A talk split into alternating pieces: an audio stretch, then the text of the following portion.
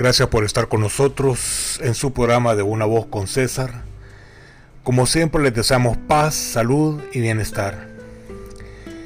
Es nuestro primer programa de este año 2021 y hemos estado observando los aconteceres mundiales, especialmente los de nuestra nación, los Estados Unidos. Trump no seguirá como presidente en los próximos cuatro años y Biden jurará el 20 de enero como el próximo presidente de, esta nación.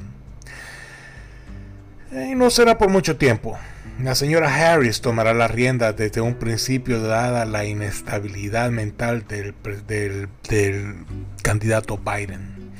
Eh, ganó el movimiento creado por Soros, Black Lives Matter, los Antifa, y por ende Soros y con él CNN, Fox y muchos otros medios de comunicación. El control de la comunicación es el control de las masas, creando dispositivos visuales que afectan la mentalidad, el pensamiento y por ende la acción del mismo. Lo que Trump llamó fake news ahora lo implementan las redes sociales, a aquellos que quieren expresar el otro lado de la verdad y comienzan a censurar a medio mundo. Incluso al mismo presidente de los Estados Unidos. O sea, se comienza la censura y por ende el ataque a la primera enmienda de la Constitución de los Estados Unidos que garantiza la libertad de expresión. Con esto luego irán con la segunda, que es la posesión de armas y estamos ya en la situación en la que asalta tiene más derechos que el asaltado. Y con esto vendrá el ataque masivo a los cuerpos de seguridad, a los policías, a los sheriff. Y ahí me cuentan cómo les va cuando tenga una emergencia y no llegue nadie a protegerlos. También ganará el grupo petrolero y perderemos lo que queremos proteger el medio ambiente. Ya no habrá juicio ni en contra del hijo de Biden ni en contra de Hillary Clinton. Los medios de comunicación podrán censurar a los que quieran y al final la gente se conformará con poner fotos en la playa, con la cerveza en la mano, en el estadio y con los chistes o los memes del día. No habrá un pensante queriendo expresar la otra cara de la verdad. Ganan los globalistas, el pacto migratorio, los LGTB, los que practican el aborto. Si no miren a la Argentina, quizás habrá más guerras. Eh, Trump firmó acuerdos en el Medio Oriente y fue Obama el que se llevó el Premio Nobel de la Paz por bandeando siete países en seis años, entre ellos Afganistán, Yemen, Irak, Pakistán, Somalia. Ganó Citibank y ganó Wall Street Trump los tenía en un lenguaje vulgar pateados. Y otro gran ganador es China. Y ya saben por qué. A mis amigos que les comenzó a ir bien el área de la ropa acá en Los Ángeles, lo siento por ellos, pues ese negocio regresará a la China inmediatamente. Y los impuestos aumentarán poco a poco e iremos sintiendo ese dolor económico. Creo que se acercan días peligrosos para nuestra sociedad. Y es por eso que tengo como invitado al doctor Mario Benedetti para analizar y poder así ver una realidad que muchos no ven. Así es que Mario hermano, ¿cómo estás? Buenas noches César, muchas gracias por tu eh, honorable invitación una vez más a tu programa y por supuesto un afectuoso saludo, un cálido saludo a todos los escuchas, los oyentes de este programa que, que son, en, el sentido más directo, el más alto activo de, esta tarea. Este, bueno, esa introducción tuya realmente lo que dan es ganas de llorar, pero esa es la realidad. Y en este momento, bueno, tenemos que poner los pies sobre la tierra.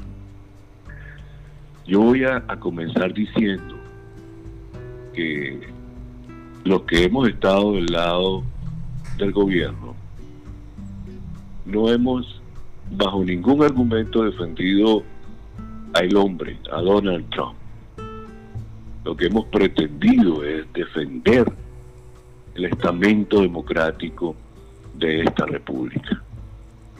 Digamos, la primera república moderna, la que ha persistido casi por 250 años, pero que ahora le tocó el momento más crítico, es el comienzo de su declive.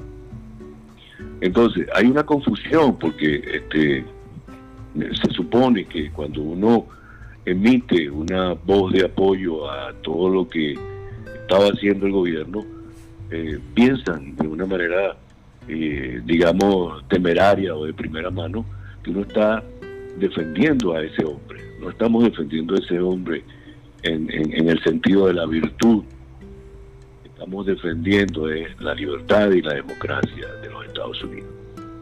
Porque eh, viendo todo lo que ha acontecido hasta el día de ayer, podemos decir que esto no es una lucha entre dos partidos políticos.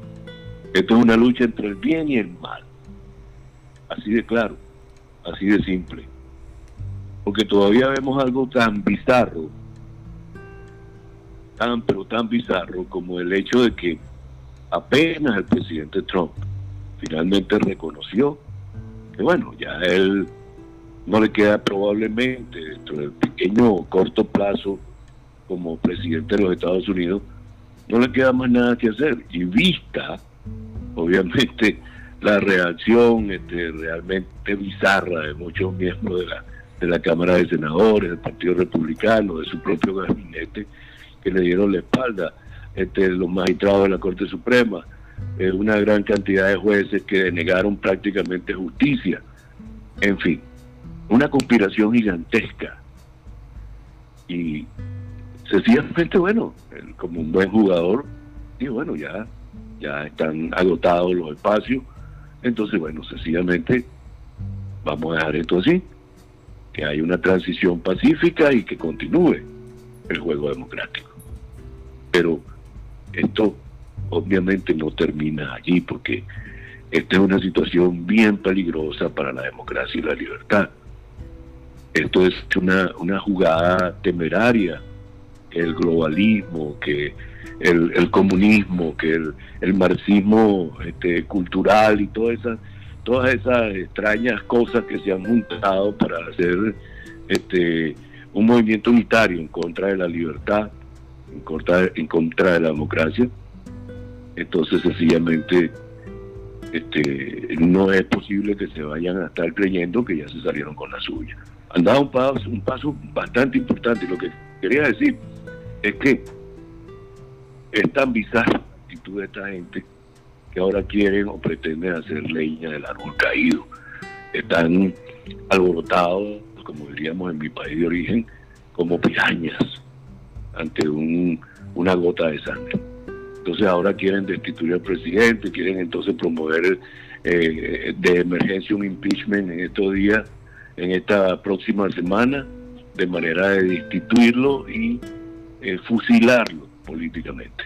O sea, que quede invalidado Donald Trump para el resto de su vida. No va a poder hacer más nunca nada en poder aspirar a una próxima presidencia en otro periodo.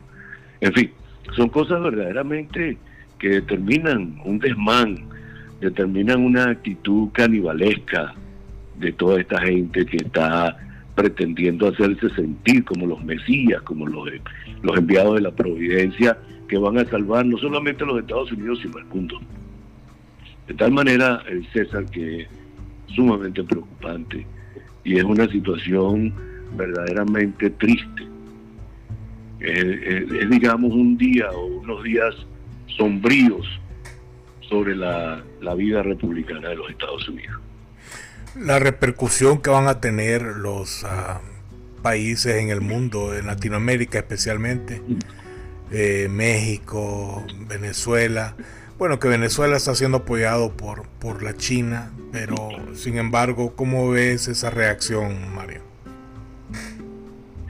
Bueno, este, en, en, oportunidades anteriores habíamos este, hablado de aquello que llamábamos ignorancia supina, y yo sigo sigo este, recurriendo al término porque eh, podríamos hacer una cantidad de, sentencias, pero no es la idea, no queremos hacer sentencias, sino queremos es más o menos este, indicar algunas pistas donde eh, nuestros apreciados oyentes pudieran entonces empezar a indagar con un poco más de profundidad todo este conjunto de cosas complejas que están aconteciendo. Por ejemplo, eh, la gente ignora que uno de los factores este, involucrados en toda esta conspiración del globalismo es justamente el, el, el Fondo Monetario Internacional, el Banco Mundial y por supuesto conjugados en una organización que se llama el Foro Económico Mundial, que justamente ahora a finales de este mes, el día 25, tienen la primera reunión del año 2021. Esta reunión va a ser una reunión virtual, en razón de que eh, ahorita, en este momento, eh, Suiza tiene unos altísimos índices de, enfermos de COVID-19 y tienen una, una tasa gigantesca de, afectados, creo que está pasando de los 350 mil este, personas. Entonces, en precaución y en prevención, entonces este, van a activar esa primera reunión que va a, hacer durante toda esa semana de modo virtual. Pero, ¿de qué trata esta reunión? Esta reunión tiene una gigantesca importancia porque es la reunión preliminar donde van a hablar sobre el asunto de la gobernanza mundial ante esta crisis y cómo es que se van a preparar las acciones para que entre en vigencia a partir de la reunión eh, formal del, del, año, o sea, del año 2021, que la van a hacer en el mes de, de mayo, como se acostumbra a hacer todos los años. Y en este caso han tomado todas las precauciones de rigor, o sea, esta, esta reunión por primera vez va a realizarse fuera del ámbito de Europa, fuera del ámbito de Suiza. En esta ocasión, este, eh, vieron los indicadores de la influencia del COVID en, en, Indonesia y entonces han determinado esta reunión para el mes de mayo en Indonesia, probablemente en la capital, en Yakarta.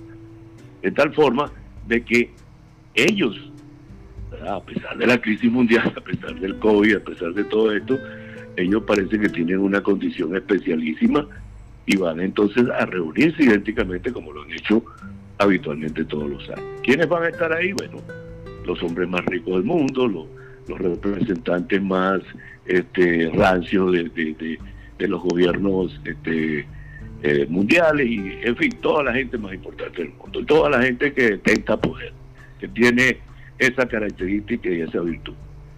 Y por supuesto, lo que se va a tratar en esa reunión es la puesta en marcha de lo que se llamó el reseteo. Es decir, entra en vigencia un nuevo orden económico mundial, eh, van a participar todas estas personalidades y por supuesto es el arranque, el punto de arranque de ese proceso de cambio sustancial.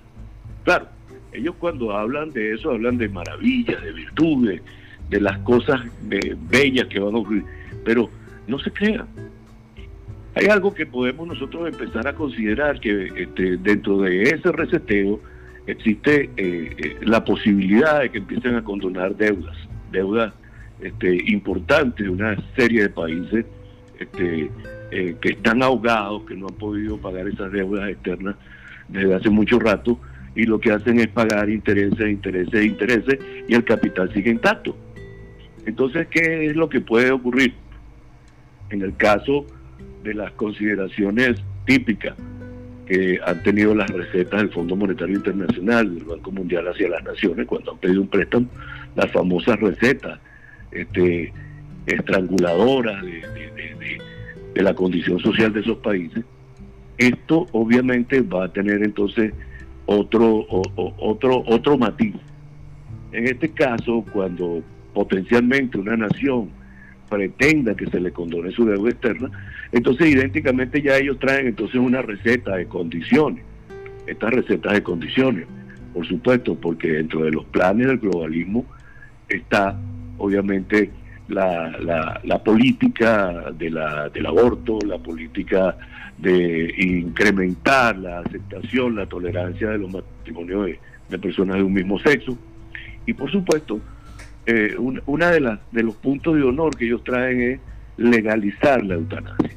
Estos son métodos indirectos de control de la natalidad, porque ellos lo que quieren es controlar la población mundial, reducirla o irla reduciendo hacia una población este, eh, fundamentalmente activa. Es decir, ya los viejitos como nosotros, de cierta edad, que ya estamos en vías de retirarnos, entonces estamos de pronto eh, manifestando enfermedades y cronicidades de esa naturaleza, entonces ya nosotros somos inútiles para la sociedad. Entonces, este tipo de gente no tiene derecho a existir, de acuerdo a esa subjetiva eh, pretensión de ellos.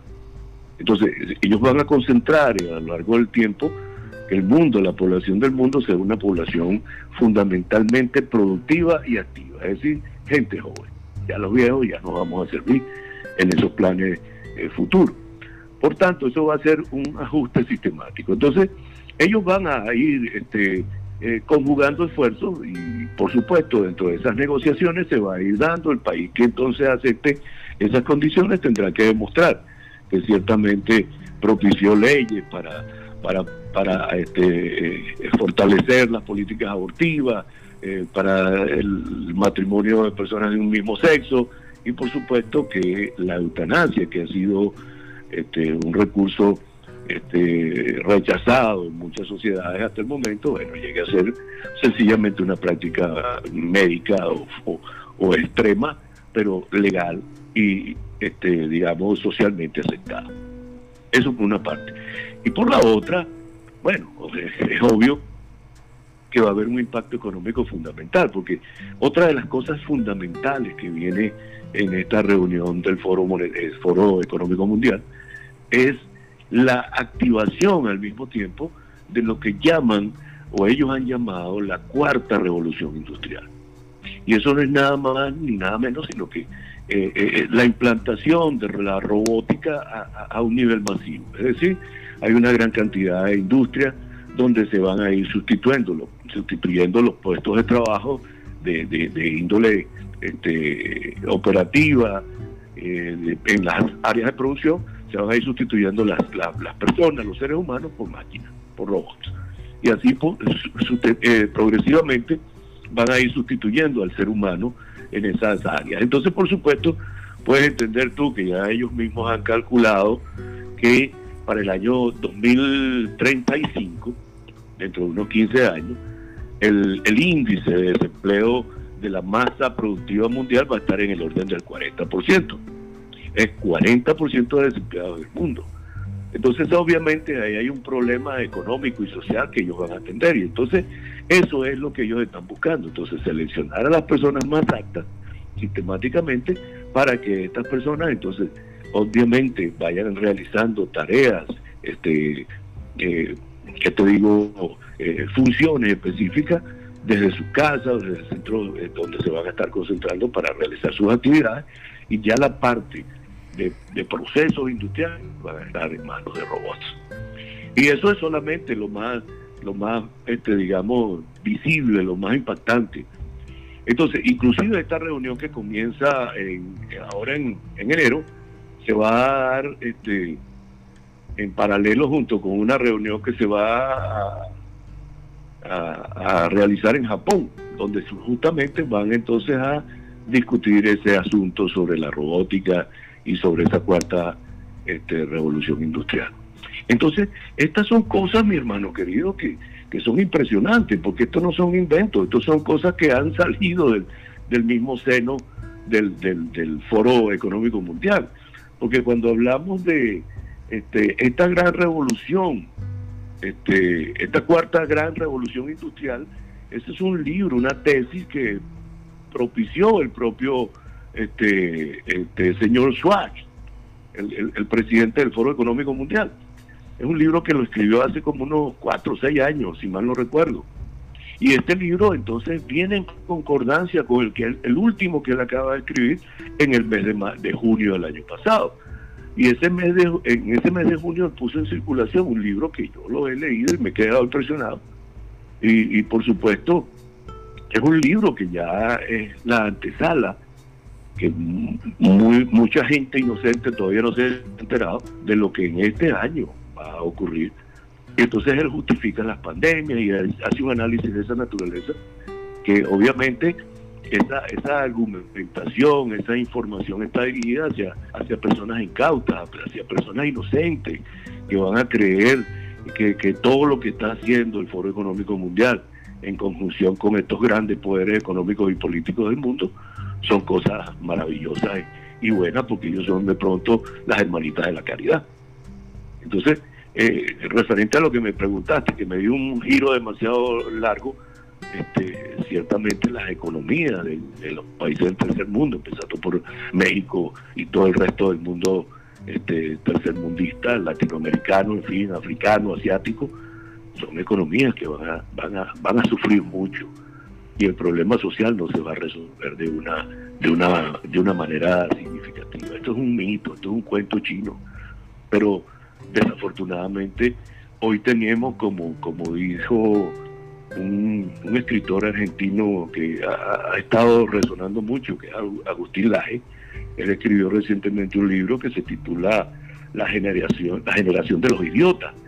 Y en, esa, en ese libro él hace un análisis sobre esa situación que está ocurriendo en, en, en, el mundo completo, en el mundo entero, porque no es solamente Latinoamérica como tradicionalmente lo habíamos visto, sino que eh, podemos entender ahora que esa revolución de los idiotas también llegó a los Estados Unidos, porque lo que está pasando en este momento es un, es un, es un hecho patético, es un hecho que verdaderamente eh, nos llena de coraje a muchos, nos llena de indignación, nos llena de tristeza lo que están intentando hacer con la democracia más prestigiosa del mundo.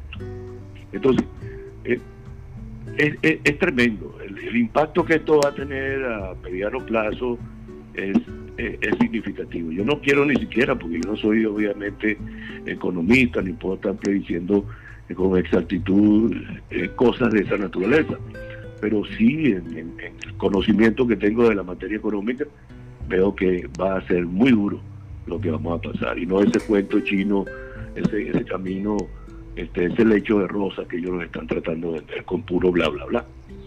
Ya, ya veremos qué es lo que va a pasar aquí en los Estados Unidos este, cuando empiecen a hacer esos ajustes violentos de, de, planes sociales y empiecen entonces a, a, crear una, una, generación de vagos.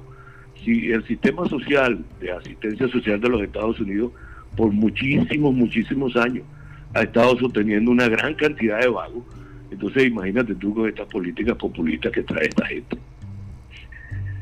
Sí, California va a terminar siendo una ciudad de homeless. Lo estamos viendo oh, desde ya, o sea. Por supuesto. En San Francisco. Hay muchas oportunidades que yo tuve que discutir con. Hasta que yo estuve yendo a Venezuela, que ya debe ir hace muchos años atrás, cuando empecé a ver que la situación se iba haciendo más compleja con, con el avance del comunismo. Este, mucha de esa gente que discutía sobre las bondades del comunismo y el socialismo. Dije, mira, pero es que los comunistas necesariamente tienen que ir y quedarse por lo menos un año en Estados Unidos. Que se queden un año en Estados Unidos y empiecen a ver cómo funciona el, sistema de asistencia social en los Estados Unidos. Y yo, si lo, si lo, si lo, si lo creo prudente, hasta los insertaría para que ese año estuvieran sostenidos por el sistema social de los Estados Unidos, para que eso sencillamente le quitara el mito comunista de su corazón y de su conciencia. Porque si hay un país que ha atendido y ha tenido una asistencia social verdaderamente compleja y efectiva, ha sido los Estados Unidos. Eso es algo que yo no lo he visto en ningún otro país del mundo. Ni siquiera en Francia, pues que es la cuna del socialismo. Ni siquiera en Francia. Yo estuve estudiando un año, viví un año en Noruega, y, y la, el, socialismo noruego, el socialismo sueco, danés, o sea, digamos el socialismo escandinavo. No es un mito, es una realidad, pero también entonces tenemos que ver los índices, los indicadores. Cuando tú hablas de Suecia, hablas de Noruega, estás hablando de países que tienen 5 millones de habitantes, 8 millones de habitantes. Entonces, cuando tú ves los ingresos per cápita, per cápita que tienen esos países son elevadísimos. Entonces, es obvio que este, países que tienen una gran riqueza este, eh, natural, por ejemplo, en el caso de Noruega, eh, tiene petróleo, gas natural, tienen industria desarrollada, pesca, en fin. Entonces, es, posible que ya con una con una, un indicador de población tan bajo, tú puedes hacer milagros, obviamente. Yo estuve años viviendo en Noruega y yo verdaderamente no he visto un país más democrático y más libre que Noruega. Inclusive podríamos nosotros en Estados Unidos enviar, eh, envidiarlos, pero es otra circunstancia, es otro entorno, es otro, digamos, contexto. Y no podemos hacer esas comparaciones así tan, tan a la ligera como estos este, neocomunistas lo hacen. Por ejemplo, una de las cosas que a veces ha intentado más de una vez esta señorita Alejandra Ocasio Cortés de, para sostener ella su posición de extremismo y, agresividad con la implantación del, del, socialismo, del comunismo en los Estados Unidos, es siempre retrotrayendo el modelo escandinavo, el modelo noruego, pero esas son cosas inaplicables en los Estados Unidos, como te lo acabo de decir, porque no estamos hablando de, de 5 millones de ciudadanos en los Estados Unidos, estamos hablando de 300 y pico millones, con una gran cantidad de situaciones, de problemas, en fin. Entonces, estas, estas ilusiones son las típicas ilusiones que hoy vemos en Chile, ¿verdad? Cuando vemos un país que ha sido por muchísimos años el emblema de prosperidad y de estabilidad económica en América Latina. Entonces hoy día hay una juventud que se empieza a destruir esa, esa libertad y esa democracia para volver otra vez a las cavernas del comunismo este, allendista de los años 70.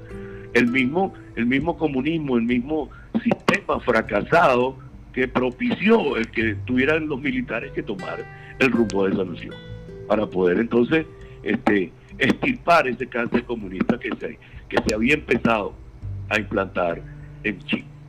Ahora, después de todo este proceso, después que han evolucionado este, hace 30 años para acá con un, sistema democrático que lo han ido mejorando, en fin, ahora entonces una gran cantidad de la población, entonces eh, desafortunadamente la mayoría de los jóvenes entonces se empeñan en destruir todo eso que se pudo lograr para volver otra vez a ese a ese reducto este, anacrónico del comunismo. Entonces, fíjate, ahí es donde cuando te pones a analizar un poco lo que dice este, este amigo Agustín Laje en su libro de la generación de los idiotas, entonces tú te encuentras que él está haciendo una disección de esas verdades. ¿Qué nos está pasando en los Estados Unidos? Bueno, una cosa similar. Entonces, es, un secreto a voces que las universidades más prestigiosas de los Estados Unidos son semilleros de comunistas.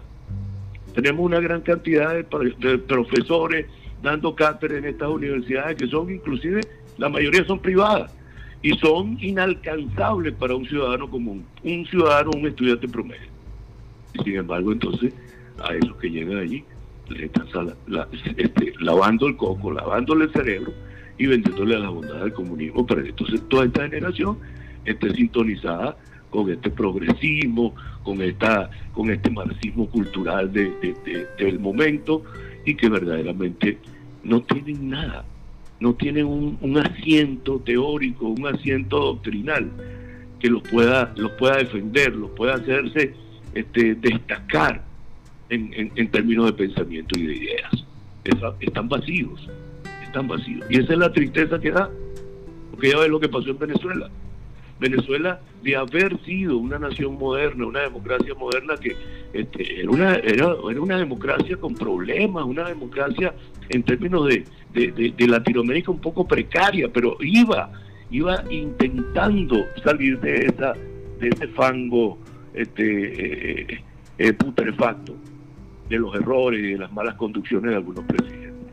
Pero había libertad, había democracia, teníamos una fuerza armada apolítica pero fíjate tú, entonces fundamentalmente los propios miembros de la democracia de muchos partidos políticos construyeron aquel Frankenstein llamado este, Hugo Chávez. Y bueno, ya lo, lo demás es historia moderna, ya lo sabemos lo que pasó. Y ahí está Venezuela, un país que sufrió una metamorfosis, pero en, en, en términos de retroceso.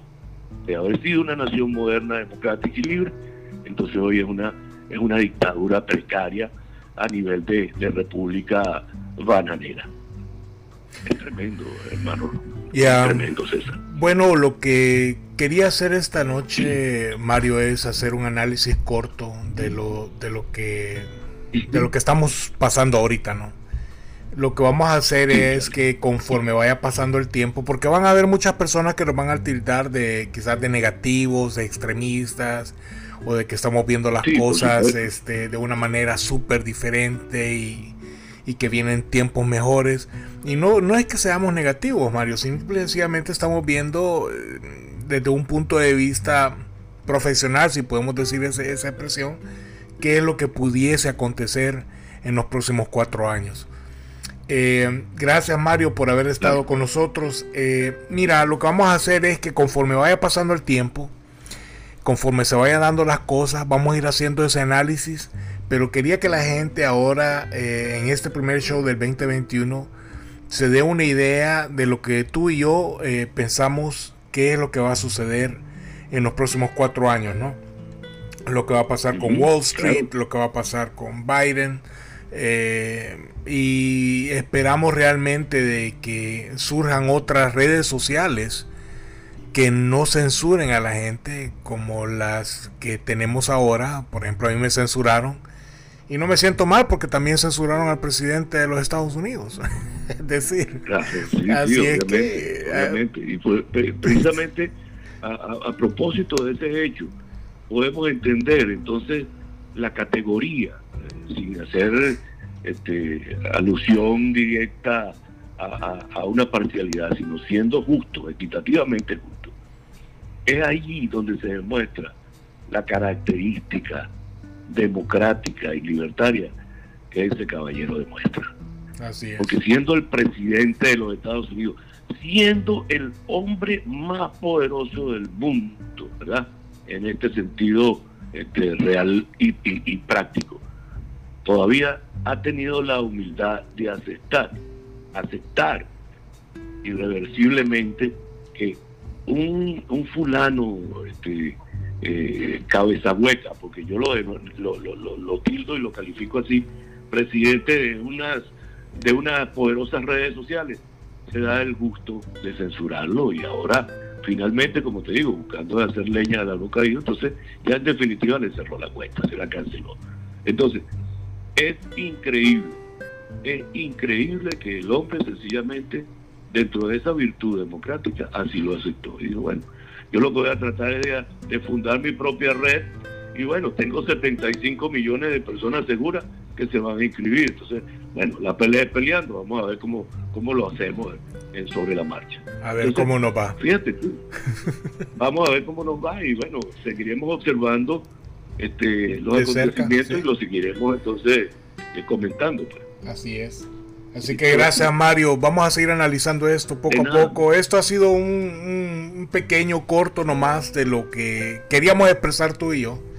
Queríamos darle a conocer a la gente, una catarsis eh, mientras ah, ellos ah, censuran al presidente de los Estados Unidos, seguramente Maduro todavía está haciendo tweeting a su gente, ¿no?